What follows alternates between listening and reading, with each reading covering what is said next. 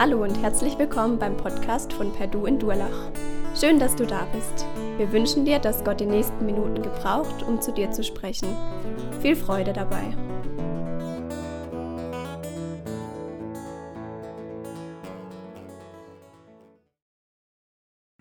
Ich bin froh, dass ein paar Leute hier sitzen. Ist dann doch irgendwie anders als die letzten Wochen, wo man so niemand vor sich hatte, außer die Musiker. Also die sind auch wer, aber ist irgendwie schon anders. Man kann so ein bisschen den Blick schweifen lassen, immerhin.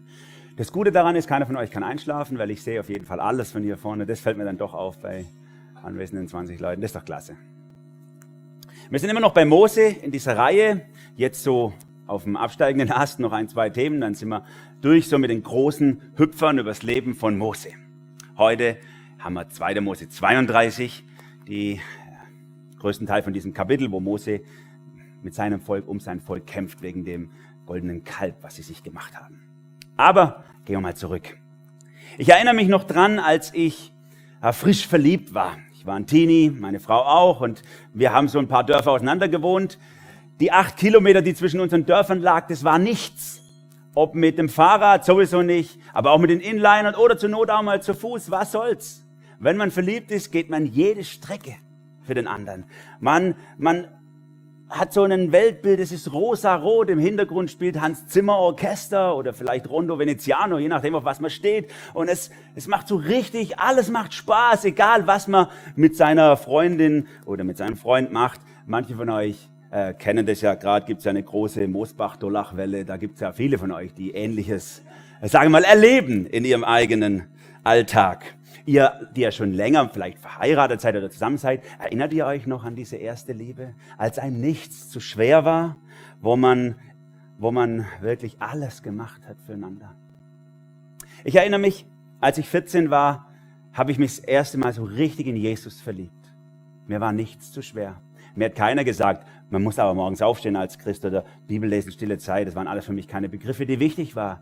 Ich bin von ganz alleine morgens aufgestanden, ich habe Zeit mit Jesus verbracht, ich habe es genossen. Es war so cool in der Bibel zu lesen. Ich habe es richtig, richtig geliebt. Und irgendwann stehe ich morgens auf und es ist nicht mehr so. Und ich denke, es hat sich was verändert. Irgendwie wird es auf einmal eine Arbeit, eine Herausforderung. Ihr wisst es auch.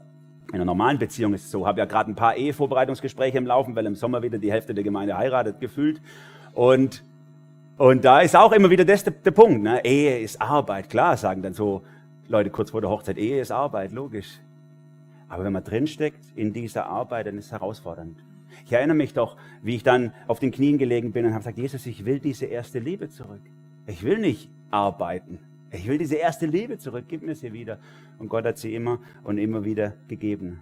Aber nach 25 Jahren, wo ich jetzt Christ sein darf, merke ich, das läuft immer in solchen Wellenbewegungen. Von allein geht es wieder weg und dann wieder das Ringen darum, Herr, gib mir diese erste Liebe. Ja, Liebe am Leben zu erhalten, kostet mich was. Und wenn ich nichts mache, werde ich lau, werde ich faul, schließe ich Kompromisse, verliere ich den anderen aus den Augen. Und genau das ist Israel passiert in der Story von heute. Sie haben so coole Zeit gehabt mit Gott. Und auf einmal verlieren sie ihn aus dem Auge, weil irgendwie ihr Führer fehlt, ihr Anführer, der Mose, weg ist und ratzfatz ist auch Gott weggeweht. Aber zur Vorgeschichte für die, die jetzt nicht die ganze Zeit dabei waren. 40 Jahre ist Mose in Ägypten aufgewachsen, sozusagen fast als Ägypter, dann 40 Jahre in Midian, fast als Midianiter, als Schafhirte rumgetingelt, mit 80 Jahren auf dem Höhepunkt seines Lebens. Er hat krasse Sachen erlebt, zehn Riesenplagen über das Land Israel gebracht. Er durfte das Rote Meer teilen, die sind alle durchgezogen. Das war total krass. Von Tag zu Tag haben sie sich, hat er sich durchgehangelt durch die Führung dieses Millionenvolkes und ist schier untergegangen. Und wir haben das ja letzte Woche richtig schön gehört vom Sebastian, wie Mose sich beraten lässt von seinem Schwiegervater. Wer nimmt gern von seinem Schwiegervater Ratschläge an? Mose macht's und er lässt sich was sagen und, und er delegiert. Und jetzt läuft's, denkt man. Jetzt läuft's.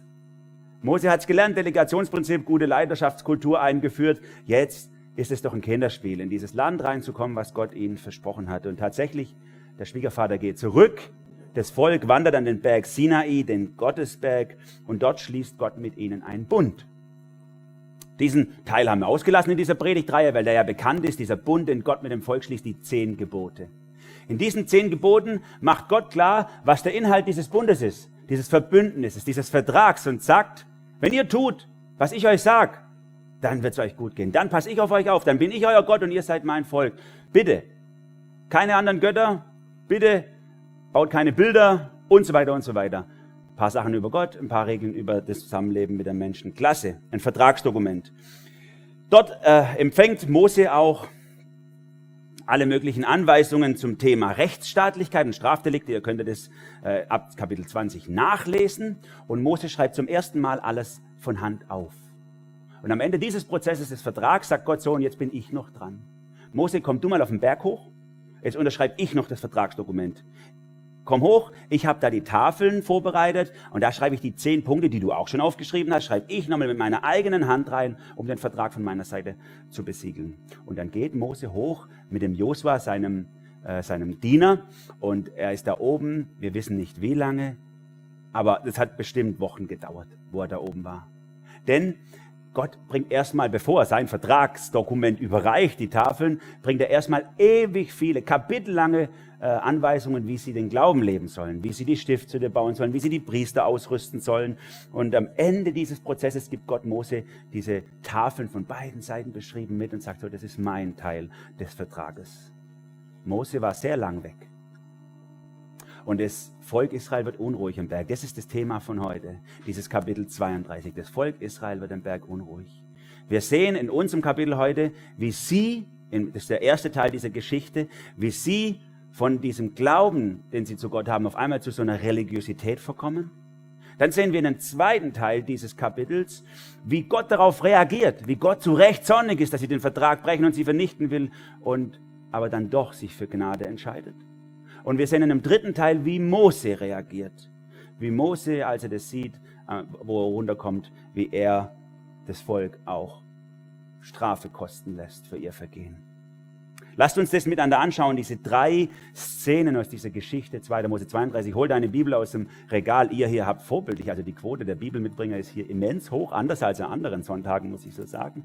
Das ist echt super. Also ihr meint's ernst, der harte Kern. Klasse. Ihr anderen holt aus dem Regal jetzt, stellt den Kaffee auf die Seite, schlagt die Bibel auf, 2. Mose 32. Ich habe mal diesen ersten Akt so genannt, aus echtem Glaube wird Religion. Hier geht es also um Israel. Das ist der erste Teil. Aus echtem Glaube wird Religion. Erste sechs Verse. Als dem Volk das Warten auf die Rückkehr Moses zu viel wird, sammelten sie sich bei Aaron und sagten zu ihm, los, mach uns Götter, die vor uns herziehen. Denn was aus diesem Mose geworden ist, der uns aus Ägypten hergeführt hat, wissen wir nicht. Aaron erwiderte, Nehmt eure Frauen, Söhne, Töchter die goldenen Ringe ab und bringt sie mir. Söhne haben auch, das haben meine Kinder gesagt, ah, die Söhne haben auch Ohrringe gehabt in Israel. Nehmt die goldenen Ringe ab und bringt sie mir. Da zerrten sich alle die goldenen Ohrringe ab und brachten sie zu Aaron. Der nahm das, Volk, das Gold entgegen, schmolz es ein und verwendete es, um die Skulptur von einem Kalb anzufertigen.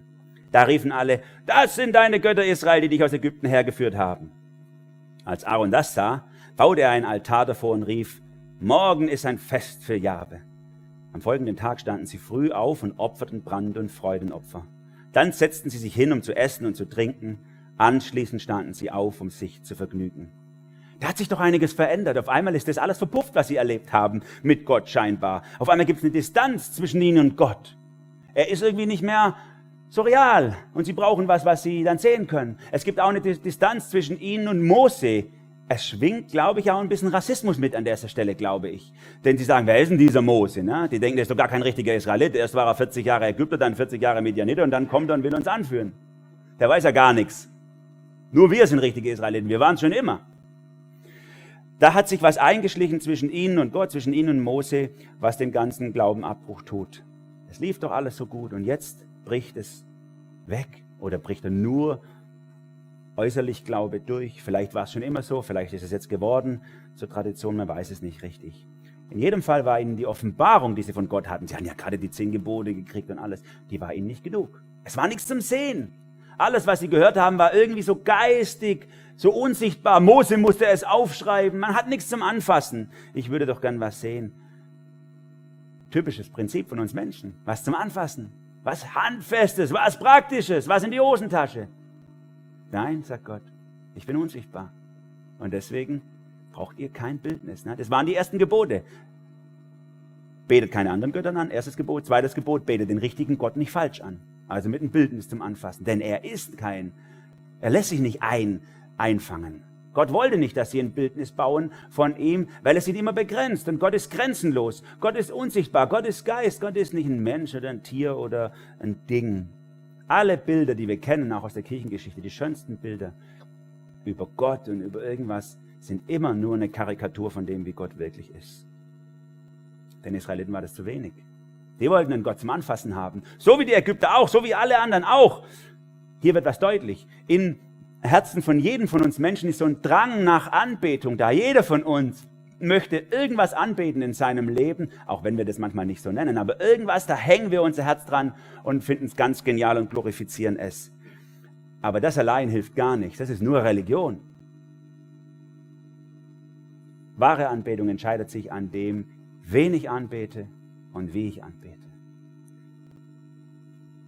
Manche meiner muslimischen Bekannte und Freunde, die hier in Deutschland leben und auch aufgewachsen sind hier in Deutschland, die haben so eine Wischiwaschi-Religiosität im Herzen.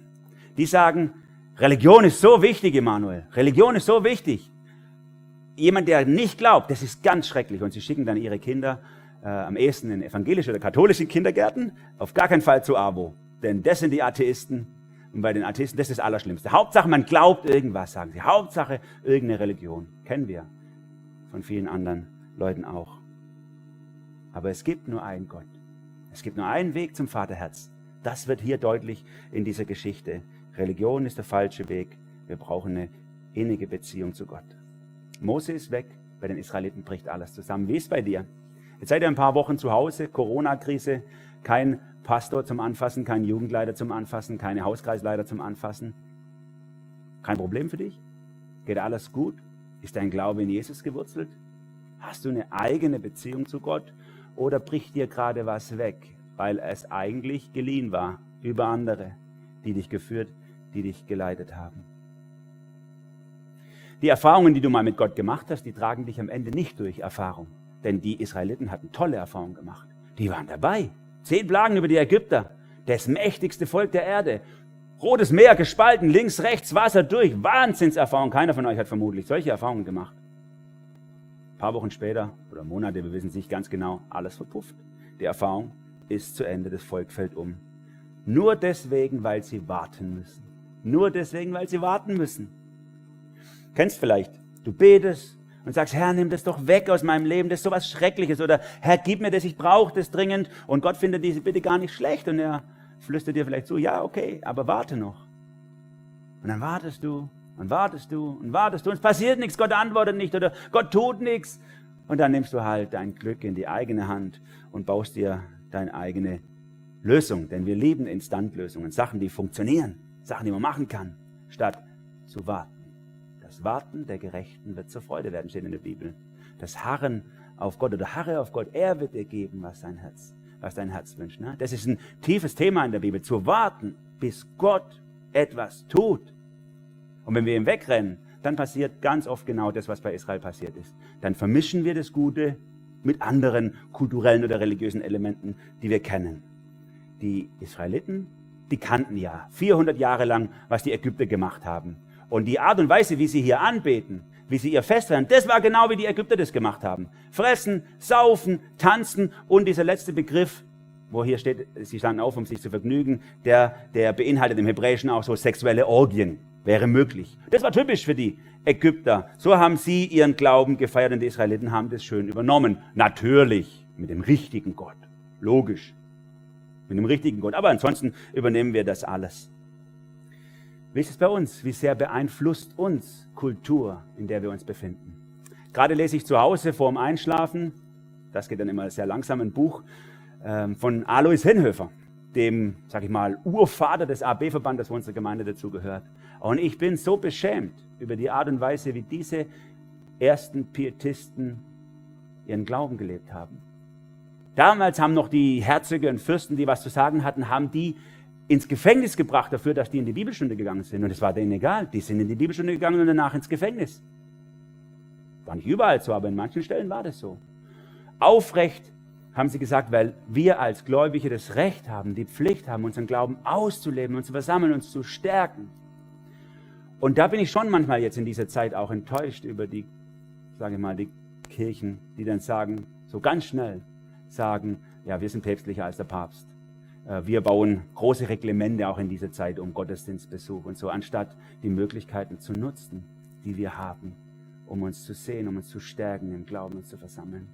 Da hat sich schon was gewandelt bei uns. Die Israeliten haben das vermischt, ihren Glauben an Gott und den Glauben der Ägypter zu einem eigenen Kult. Das, ihr könnt es sehen hier in Vers 4, da gucken sie dieses Kalb an und sagen, deine Götter Israel. Und dann in Vers 5 haben sie ihn festgefeiert für Jahwe, also den Herrn. Das war für sie eins, irgendwie. Ich nehme das Beste aus allem mit. Da ist sofort in mir hochgehoben, weil ich gedacht, so machen wir es ja auch als Christen. Wir können da jetzt viele, viele Themen äh, anführen, wo wir immer in der Gefahr sind, genau das zu machen. Ich nenne mal nur äh, evolutionstheoretische Ansätze in der Frage der Schöpfung, sexualethische Ansätze oder auch Geschlechtsphilosophien, die kursieren. Wie schnell sind wir bereit zu sagen, ja, ich, ich, ich kriege das zusammen. Das und das ist richtig. Ne? Da kommt uns das so, diese Hegel, hegelianische Dialektik in den Kopf. So, wir kriegen das schon zusammen alles auf einer höheren Ebene. Gott hat es nicht zusammengekriegt, was Israel hier gemacht hat. Er hat nicht gesagt, ist ja egal, wie sie feiern, Hauptsache ich. Sie meinen mich. Denn ich bin ja gemein, ich bin ja Jahwe und sie denken halt, jetzt haben sie sich halt ein Bild gebaut. Ist ja egal, aber sie meinen ja mich. Gott war das nicht egal. Es ist immer einfacher, Kompromisse zu schließen, als festzustehen. Und gerade dann, wenn die geistlichen Führer unseres Volkes auch nicht sauber stehen, und das war bei Aaron der Fall, wie schnell war er bereit, das aufzugeben, dann ist es auch für uns die Herausforderung, natürlich, ähm, dass wir umfallen, dass wir vielleicht auch bereit sind, es aufzugeben und Glaube zu einer Religion wird.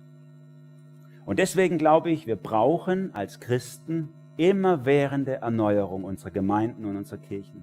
Das war die Grundlage der Reformation, der Grundgedanke aller Reformatoren, die gesagt haben, Ecclesia semper reformanda. Das heißt, die Kirche muss immer reformiert werden, immer, immer wieder reformiert werden. Denn jede Bewegung verkommt irgendwann.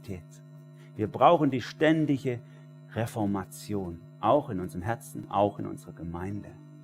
Und das ist genau das, was Mose hier einläutet im zweiten Teil in seinem Gespräch mit Gott. Der zweite Abschnitt, aus gerechtem Zorn wird Gnade. Ab Vers 7. Hier geht es um Gott. Aus gerechtem Zorn wird Gnade. Da sagte Jahwe zu Mose, geh, steig hinunter, denn dein Volk, das du aus Ägypten hergeführt hast, läuft ins Verderben. Sie sind schnell vom Weg abgewichen, den ich ihnen vorgeschrieben habe. Ein gegossenes Stierkalb haben sie sich gemacht und sind vor ihm niedergefallen. Sie haben ihm Opfer gebracht und gesagt, das sind deine Götter Israel, die dich aus Ägypten hergeführt haben. Weiter sagte Jahwe zu Mose, ich habe gesehen, wie eigensinnig dieses Volk ist. Lass mich jetzt meinen Zorn über sie ausschütten und sie vernichten. Dafür werde ich dich zu einem großen Volk machen. Doch Mose flehte Jahwe seinen Gott an und sagte, oh Jahwe, warum willst du deinen Zorn über dein Volk ausschütten, das du eben erst mit großer Macht und starker Hand aus Ägypten hergeführt hast? Warum sollen die Ägypter sagen dürfen, er hat sie nur rausgeführt, um sie dort am Berg umzubringen und vom Erdboden verschwinden zu lassen? Lass ab von deinem glühenden Zorn. Lass das Unheil nicht über dein Volk kommen. Denk an deine Diener Abraham, Isaac und Israel, denen du bei dir selbst geschworen hast, ihre Nachkommen so zahlreich zu machen wie die Sterne im Himmel. Du hast ihnen zugesichert, dass ihre Nachkommen das versprochene Land für immer in Besitz nehmen werden. Da tat es Jahwe leid, seinem Volk das angedrohte Unheil anzutun. Das ist schon interessant. Gott und Mose in so einer innigen Gemeinschaft miteinander, das wäre bestimmt noch eine Weile so gegangen. Gott war ja gerade erst im Flow sozusagen, mit, dem, mit Mose zu reden, über was notwendig ist. Und jetzt muss er das unterbrechen und sagt, hey Mose, tut mir leid, ist zu Ende. Du musst jetzt äh, Tafeln einpacken, den Rucksack und runter den Berg. Da unten geht was total schief. Und Mose wird runtergeschickt. Gott spricht hier ein Urteil über Israel aus, was er nicht zum ersten Mal und schon gar nicht zum letzten Mal, was sehr oft kommt in den Propheten später, ausspricht über Israel. Er sagt, sie sind eigensinnig oder halsstarrig, dickköpfig. Die machen, was sie Bock haben. Solange Gott ihnen in den Kram passt, ist okay. Solange Gott hier so Sahnehäubchen auf meinem Leben, alles klar. Aber wenn das einen Anspruch hat an mein Leben, wenn ich was ändern müsste, wenn es nicht in mein Lebenskonzept und mein Denkkonzept reinpasst, dann soll er bitte draußen bleiben. Dann nehme ich mir die Elemente aus anderen äh, Quellen, sage ich mal, und baue mir das zusammen. Wie viele Menschen ist eine offene Frage, nicht verurteilen, sondern wie viele Menschen rennen vielleicht sonntags in den Gottesdienst und haben genau dieses Lebenskonzept. Gott als Sahnehäubchen, als kulturelles oder religiöses Sahnehäubchen auf ihrem Leben. ohne diese Herzensbeziehung zu ihm. Diese volle Hingabe an ihn. Und über diese Glaubenshaltung ist Gott zu Recht zornig an dieser Stelle. Er hat doch gerade ein paar Kapitel vorher die zehn Gebote äh, durchgekaut mit ihnen und sie haben sich entschieden dafür, dass sie das einhalten wollen. Er hat ja gesagt, zehn Regeln ist ja easy. Zehn Regeln. Wer kann, also, wer kann da was dagegen haben, mit zehn Regeln auszukommen? Ich glaube, allein die Einfuhrverordnung der EU für Karamellbonbons sind 32.000 Wörter oder so, habe ich mal irgendwo gelesen. Und Gott macht einfach nur zehn einfache Regeln und sagt, haltet ihr euch dran, bin ich bei euch. Haltet ihr euch nicht dran, ist vorbei. Und alle haben geschrien ein mit, ja, wollen wir, ja, das wollen wir, wir halten das ein. Ist ja total easy. Zwölf Kapitel später, alles vergessen. Und Gott hätte deswegen allen Grund gehabt, sie auszulöschen. Der Bundesschluss am Sinai war ja ein Bedingungsbund. Der einzige Bund in der Bibel, der eine Bedingung hatte. Ansonsten macht Gott immer unbedingte Bünde, weil die Menschen kriegen sowieso nicht auf die Reihe. Aber hier war ein Bedingungsbund und sie haben sich entschieden, und deswegen hätte er jetzt das Recht gehabt, sie auszulöschen. Und deswegen schlägt er Mose vor, nochmal von vorne zu beginnen. Hat ja schon mal geklappt bei, Mo, bei Noah und der Arche. Aber Mose nimmt das nicht an, sondern er hält Gott drei Argumente entgegen, sagt, nee, nee, Gott, mach das nicht. Das ist eine schlechte Idee. Mach das nicht. Ich habe drei Argumente, die dagegen sprechen. Das erste Argument, das sich in Vers 11 bringt, sagt er, du hast doch so viel Macht und Kraft investiert. So viel, also das ist ja ineffizient. Erst holst du alle raus, machst eine ganze Weltmacht nieder, nur um die rauszuholen und dann machst du tot oder was. Total ineffizient. Das zweite Argument dann in Vers 12, was er bringt, sagt er, hey, wenn das die Leute sehen, also die anderen Völker sehen, Ägypter und so, dann sagen sie, der Gott hat es nicht hingekriegt. Der hat sie einfach nur platt gemacht. Raus hat er sie gekriegt und dann hat er es nicht mehr hingekriegt. Wie denken die dann über dich? Und das dritte Argument ist, du hast es doch sogar den Vorvätern versprochen, ne? Abraham, Isaac und normalerweise heißt es Jakob, aber er nimmt hier den Bundesnamen Israel. Jakob, Abraham, Isaac und Israel. Hast du es doch versprochen, dass du sie ins Land bringst. Das kannst du doch nicht bringen, Gott, das Versprechen zu brechen. Wenn wir uns diese Argumente mal ein bisschen analytisch anschauen, sind sie natürlich nicht stichhaltig. Kein einziges dieser Argumente ist stichhaltig. Denn ähm, also, wer ist Gott, dass er effizient arbeiten müsste? Also Gott hat unbeschränkt Macht und Kraft. Hat er kein Problem, wartet halt nochmal 400 Jahre, was braucht's? Das ist doch für Gott kein Zeitraum. Und das zweite Argument, wie denken denn die anderen über dich? Was soll's? Hey, Gott, es braucht keine PR-Kampagne am Bus mit irgendwelchen Aufklebern, wo es heißt, ich bin der Beste oder so. Nein, Gott ist Gott und wir sind Menschen, er braucht keine PR. Und das dritte Argument mit dem Versprechen, mit dem Bund, das hätte er trotzdem eingelöst. Wenn er Mose genommen hätte, dann nochmal 400 Jahre gewartet, wäre er wieder genauso groß gewesen, hätte er halt dann reingeführt, wäre das Versprechen immer noch eingelöst worden. Die Argumente überzeugen Gott nicht, aber etwas anderes hier. Und dazu müssen wir ein bisschen genauer reingucken in den Text. Ich möchte euch mal eine Beispielgeschichte dazu erzählen, die ihr, die ihr Kinder habt, vielleicht kennt. Wenn meine Kinder, wir haben ein Trampolin seit Ostern wieder mal, das andere ist zusammengeritten, wenn meine Kinder auf dem Trampolin einen geilen irgendwas machen, dann sage ich zu meiner Frau, sage ich, guck mal Rebecca, was mein Sohn wieder hingekriegt hat. Und dann sagt sie, ja, ist ja klar, ist ja auch mein Sohn. Wenn meine Kinder das Zimmer versauen, sage ich zu meiner Frau, guck mal, was seine Töchter wieder in ihrem Zimmer angestellt haben. Sagt sie, ja klar, sind auch deine Töchter. Deswegen. Kennt ihr das? Ne? Wenn das Gute ja, und das Schlechte, genauso machen es Gott und Mose hier auch. Gott sagt zu Mose, hey Mose, guck doch mal das Volk, was du aus Ägypten rausgeführt hast, was die da unten anstellen. Und dann das Entscheidende, Mose dreht den Spieß um und sagt, Gott, das ist doch dein Volk. Das ist doch deins. Dreimal betont er das in Vers 11. Warum willst du deinen Zorn über dein Volk ausschütten? Vers 12, lass es unheimlich über dein Volk kommen. Und Vers 13, denk an deine Diener. Das ist das, was Gott letztlich überzeugt. Die Beziehung, die Mose betont. Wo Mose sagt, klar sind das alles Batschsäcke. Und du hättest recht, sie alle zusammen zu klatschen. Ist doch klar. Aber sie sind deine Kinder, Herr. Und du liebst sie. Ich weiß, dass du sie liebst. Ich erinnere dich nur kurz dran. Das ist genau das, was hier passiert und das bewegt das Herz Gottes, weil er liebt tatsächlich dieses stolze, halsstarrige und, sage ich mal, bis heute so tief gottlose Volk Israel. Er liebt sie. Er liebt sie bis heute. So ist es manchmal. Als ich hier angefangen habe vor 15 Jahren, als Jugendreferent, da hatte ich in der, in der Jugend einen, einen jungen Mann, der war ein bisschen, äh, ja, also auch ein bisschen schwierig, sage ich mal, und ist heute ein ganz gestandener, lieber äh, Familienvater. Und dann hat sein Vater, als ich mit ihm geredet habe, zu mir gesagt, Herr Weiche Emanuel, die schwierigsten Kinder, die liebt man am meisten. Die schwierigsten Kinder, die liebt man am meisten. So ähnlich ist bei Gott hier. Er sagt es auch mal den Propheten. Er hat Israel deswegen ausgesucht, weil die besonders halsstarrig, besonders egoistisch, besonders schlimm sind. Deswegen sucht er sie aus. Denn je schlechter das Material, desto größer das Lob dessen, der es trotzdem hinkriegt. Das ist das Prinzip Gottes. Und dann liest du diese Geschichte und sag, sagst du dir, das passt überhaupt nicht in mein Gottesbild, was hier, was hier passiert. Da ist Gott, der nimmt sich was vor und dann kommt einer her und betet. Das ist ja nichts anderes als ein Gebet, was Mose macht. Und der einer betet und dann schmeißt Gott seinen Plan über den Haufen oder was. Funktioniert das bei Gott so? Wenn ich sage, hey, ich hätte gerne morgen Sonnenschein und dann passiert es. Ein anderer sagt, es soll regnen wegen meine Obstbäume. Dann für wen entscheidet sich Gott? Also ist Gott nur ein Hampelmann oder was? Hier hat es auch die Frage des, des Gottesbildes hier drin. Und auch hier müssen wir genau reinschauen ins Alte Testament, um das richtig einzuordnen. Immer wieder kündigt Gott etwas an, Gericht und sagt, das möchte ich machen und lässt sich umstimmen von Menschen, dass es doch nicht passiert, weil sie ihn an die Beziehungen, an die Liebe erinnern. Kommt immer wieder vor.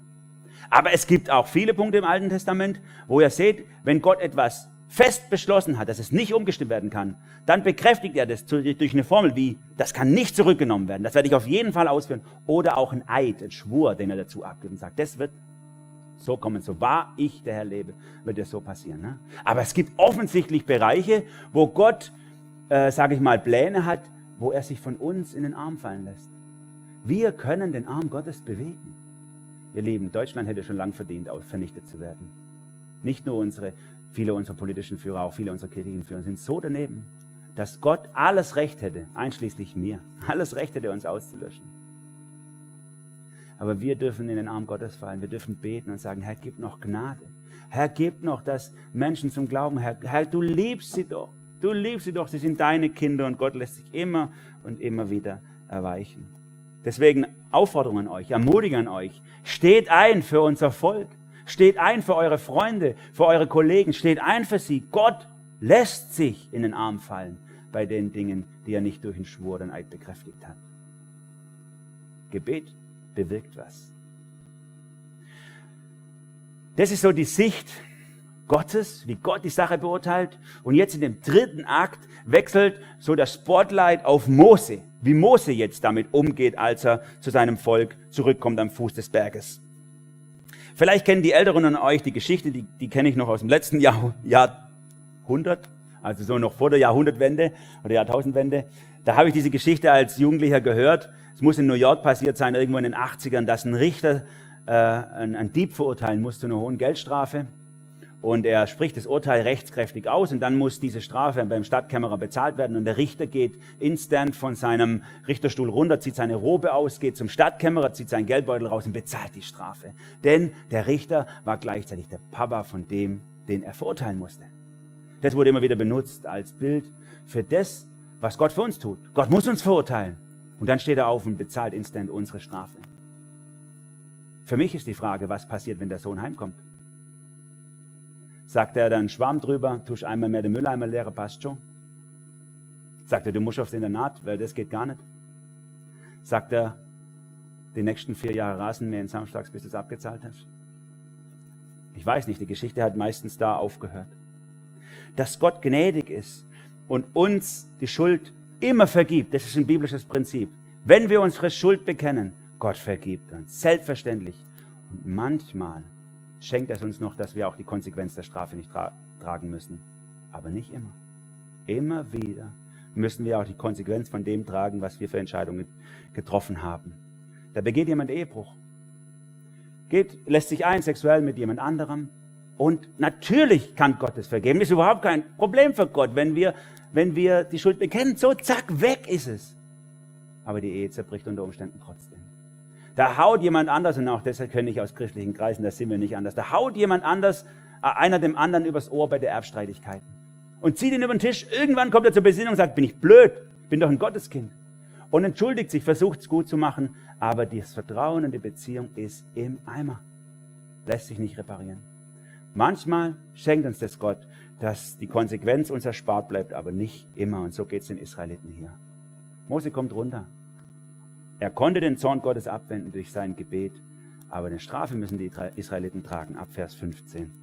Mose kehrte um und stieg den Berg hinunter. In der Hand hielt er die beiden Tafeln, die göttliche Urkunde. Sie waren vorn und hinten beschrieben. Diese Tafeln waren Gottes Werk und die Schrift darauf war von Gott selbst eingraviert worden. Als Josua den Lärm hörte, den das Volk im Lager machte, sagte er zu Mose, es muss Krieg im Lager sein. Der hat's nicht geblickt, ne? Nein, sagt Mose, das klingt nicht wie Siegesjubel und auch nicht wie Klagegeschrei nach einer Niederlage. Was ich höre, klingt nach Festgesang. Als Mose dem Lager näher kam, das Stierkalb erblickte und die Reigentänze sah, packte ihn der Zorn und er zerschmetterte die Tafeln unten am Berg. Dann nahm er das Stierkalb, das sie gemacht hatten, und warf es ins Feuer. Schließlich zermalmte er alles zu Staub, streute es ihn auf das Wasser, das die Israeliten trinken mussten. Zu Aaron sagte er, was hat dir das Volk angetan, dass du es in so schwere Sünde gebracht hast? Und Aaron erwiderte, werdet bitte nicht zornig, mein Herr. Du weißt doch, wie böse dieses Volk ist. Sie haben zu mir gesagt, mach uns einen Gott, der vor uns herzieht. Kennen wir schon, bei Adam und Eva ging es ganz ähnlich. Denn wir wissen nicht, was aus diesem Mose geworden ist, der uns aus Ägypten hergeführt hat. Da fragte ich sie, wer hat Gold? Da rissen sie es ab und gaben es mir. Ich habe es ins Feuer geworfen und da ist irgendwie das Stierkalb draus geworden. So ist der Aaron. Er kämpfte sich durch. Krass. Der Mose kommt hier runter, hat, ich weiß nicht, wann das jemals vorkam, dass Gott selber was beschrieben hat. Er hat zwei Tafeln in der Hand, die Gott selber beschrieben hat, vorne und hinten, das Bundesdokument. Und dann, und dann sieht er das, was da unten passiert. Der Josua blickt nicht, aber Mose blickt es natürlich schon. Und er erwartet Schlimmes, Mose, aber als er dann um die letzte Ecke biegt und es mit eigenen Augen sieht, da packt ihn der gerechte Zorn und er schmeißt diese Tafeln auf den Boden. Warum? Natürlich, als Symbol. Sie haben den Bund gebrochen. Dann ist es natürlich auch obsolet. Dann kann man das auf den Boden schmeißen. Braucht man nicht mehr. Vertrag ist ja gebrochen. Die Unterschrift Gottes bringt auch nichts mehr, denn sie haben ihren Teil des Kontrakts nicht eingehalten. Und er zerbricht es. Und dann leitet er so eine leidenschaftliche Reformation in diesem Volk ein. Er macht diesen Goldstaub-Drink, der ja super, super eklig sein musste und auch krankmachend ist, Edelmetall im Körper beim Trinken. Und gibt ihnen zu trinken. Warum? Auch das ist ein Symbol. Er zeigt damit, Sünde macht krank. Sünde macht krank. Alles das ist hochsymbolisch hier gemeint, was Mose macht. Und dann nimmt er sich natürlich den Anführer zur Brust und sagt, interessant, wie er das formuliert, was hat dir das Volk getan? dass du sie so Sünde reinführst. Was haben die dir gemacht?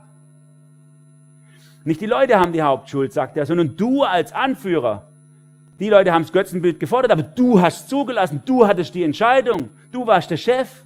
Das ist ein Warnruf an alle unsere Leiter, Leiter von Gemeinden, Leiter von Unternehmen, an unsere Politiker und auch an euch als Eltern.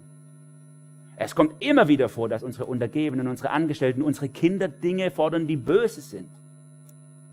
Du trägst die Hauptschuld, wenn du es zulässt, dass es passiert. Das ist das biblische Leidenschaftsverständnis. Nicht auf die schieben und sagen, ja, die haben es ja auch gewollt, jetzt kriegen sie es auch. Du trägst die Verantwortung als Leiter. Was hat dir das Volk angetan, dass du es in so schwere Sünde gebracht hast? Es ist Hass. Sein, seinem Kind, seinem Angestellten alles zu erlauben, was es will, ist Hass. Liebe ist, Nein zu sagen. Das ist nicht gut für dich. Denn genau so macht es Gott auch mit uns. Und Aaron versucht, wie viele schwache Leiter, die Schuld von sich wegzuschieben, die ganze Verantwortung. Er hat es ja schon mal geschafft, die Verantwortung weg von sich zu schieben. Ihr wollt es, okay, mache ich. Und jetzt macht er es wieder, sagt er, Mose, du blickst, die kennst die doch. Die sind doch alle dumm und hässlich und die machen nicht was, die sind böse einfach durch und durch. Was kann ich da machen, wenn die das unbedingt wollen? Und dann, wie schön er das formuliert in Vers 24, ne? Dann habe ich das Gold einfach da ins Feuer geschmissen, dann kam das Kalb raus. So ungefähr liest sich das im Hebräischen. Ups, passiert. Er schiebt das alles von sich und sagt, ich kann ja eigentlich gar nichts dafür. Aber Mose lässt es nicht gelten. Er zeigt auf, dass Sünde oft auch Konsequenz hat in unserem Leben und dass es nicht leicht zu nehmen ist. Im Rest vom Kapitel wird diese Reinigungszeremonie auch im nächsten Kapitel noch beschrieben, der am Ende dann 3000 Männer zum Opfer fallen, bis wieder klar Schiff gemacht ist in Israel. Und dann am Ende dieser Reinigungs- und Reformationszeremonie fällt Mose nochmal auf die Knie und betet und betet um Gott, zu Gott um Gnade und sagt, Herr, streich lieber mich aus deinem Lebensbuch und rette dieses Volk. So ist Mose. Was für ein genialer Leiter, der gegenüber den Anvertrauten klare Kante sagt, gibt, äh, äh, zeigt und sagt, so geht's nicht, Leute. Und dann in sein, in, in sein Zimmer geht und auf die Knie fällt und sagt, Gott, bitte sei ihnen gnädig. Bitte, nimm lieber mich weg und lass sie am Leben. Was für ein Leiter, dem es gar nicht um sich geht, sondern nur um die Leute, die ihm anvertraut sind und um die Ehre Gottes. Das erfordert Mut und das wünsche ich mir, das wünsche ich auch euch. Gott vergibt sehr gerne unsere Schuld. Aber manchmal müssen wir die Konsequenzen unseres Handelns zu tragen. Das lernen wir aus diesem dritten Teil. in unserem Bibeltext. Und damit komme ich zum Schluss. Vielleicht kennt ihr diesen Satz, wer einmal lügt, dem glaubt man nicht und wenn er auch die Wahrheit spricht. Ich kann deswegen auswendig, weil meine Eltern gefühlt 40.000 Mal gesagt haben in meiner Kindheit. Denn ich war jemand, der sich die Wahrheit, ich sage mal, fluide gehandhabt hat. Ich nenne es mal so. Also ich habe nicht, ich hab nicht äh, so richtig gelogen, aber äh, ich habe halt mich so versucht durchzulavieren. Und meine Eltern haben immer wieder das gesagt. Wer einmal lügt, dem glaubt man nicht, auch wenn er die Wahrheit spricht. Die haben damit das ausgedrückt. Es kann sein, dass du dann irgendwann die Wahrheit sprichst, aber keiner glaubt dir mehr. Weil die sagen ja schon, Lügner, der lügt ja immer. Und keiner weiß es mehr, ob du jetzt gerade lügst oder die Wahrheit sagst. Wie sehr Gott ein vergebender Gott ist, das bezeugt die ganze Bibel. Wie sehr er das tut. Aber es zerbricht trotzdem etwas mit unserer Sünde. Vertrauen zu anderen Menschen hier auf dieser Welt, auch wenn Gott die ewige Konsequenz wegnimmt unserer Sünde, auf dieser Welt zerbricht oft etwas und macht uns krank. Denn Sünde ist krankmachend. Die Geschichte vom goldenen Kalb hat noch ein Nachspiel in den nächsten Kapiteln. Da kaut Gott noch ganz intensiv dieses Thema durch von Sünde und Strafe und Vergebung und wie er das macht. Und der Höhepunkt kommt zwei Kapitel später, 2. Mose 34, Vers 6 und 7, ein gigantischer Vers. Der Herr, der starke Gott, der barmherzig und gnädig ist, langsam zum Zorn und von großer Gnade und Treue, der Tausenden Gnade bewahrt und Schuld und Übertretung und Sünde vergibt, aber keineswegs ungestraft lässt, sondern die Schuld der Väter heimsucht an den Kindern und Kindeskindern bis ins dritte und vierte Glied. Das ist der Spannungsbogen bei Sünde und Gnade. Und wie viele Familien können das bezeugen, wo dunkle Geheimnisse herrschen, aus der Nazi-Vergangenheit oder aus Missbrauch oder aus vertuschtem Ehebruch oder okkulten Dingen, die über Generationen immer und immer wieder weitergehen und belasten. Wenn der echte Glaube anfängt zu bröckeln und nur noch zur Religion wird, dann fangen wir an, faule Kompromisse zu schließen. Nistet sich Sünde in unserem Leben ein. Und dann ist es gut, wenn wir einen Mose haben, der uns voller Leidenschaft und auch mal mit ein bisschen gerechtem Zorn zurück auf den Weg Gottes zerrt. Und da möchte ich an dieser Stelle mal Danke sagen an euch alle, die ihr euch als Mose auch zur Verfügung stellt. Ich erlebe das hier in der Gemeinde immer wieder wie Leute auf andere zugehen, in aller Liebe, in aller Freundlichkeit, aber aller Dringlichkeit und sagen, so kannst du es nicht machen. Komm zurück zu Gott, geht diesen Weg mit Gott. Vielen Dank an euch alle, die ihr eure Beziehungen und eure Freundschaften aufs Spiel setzt, um Menschen auf den Weg Gottes zurückzuzerren. Gott segne euch dafür. Amen. Lasst uns beten und ihr hier dürft gerne aufstehen dazu. Natürlich auch ihr an den Bildschirmen gerne. Heiland Jesus Christus, wir bekennen dir unser Versagen. Wir bekennen dir unser Versagen als Kirchen, als Nation, aber auch als einzelne Menschen, Herr. Wie schnell und wie gerne sind wir bereit, faule Kompromisse zu schließen. In unserem Leben, in unserem Denken, in unserem Glauben, Herr. Jesus, ich wünsche mir so sehr, dass du uns in den Weg trittst, dass du uns einen Mose in den Weg schiebst, der uns sagt, so geht's nicht. Komm zurück, brich den Bund nicht. Gott ist gnädig aber es hat Konsequenzen. Herr, ich bete darum, dass du uns die Ernsthaftigkeit von Sünde und auch die Unbedingtheit deiner Gnade immer wieder vor Augen führst, Jesus. Ich bete um eine Reformation unserer Herzen, dass sie wieder neu auf dich ausgerichtet werden, als Quelle, Ursprung des Lebens und der Freude. Ich bete ganz besonders für alle, die jetzt in dieser Zeit unter Einsamkeit leiden, unter Depressionen leiden, die traurig sind, Herr, über irgendwelche Dinge in ihrem Leben oder auch dem, dass manches eben nicht gerade geht. Sei du ihnen nahe, richte sie auf und stärke sie, gründe sie in dir, Jesus. Amen.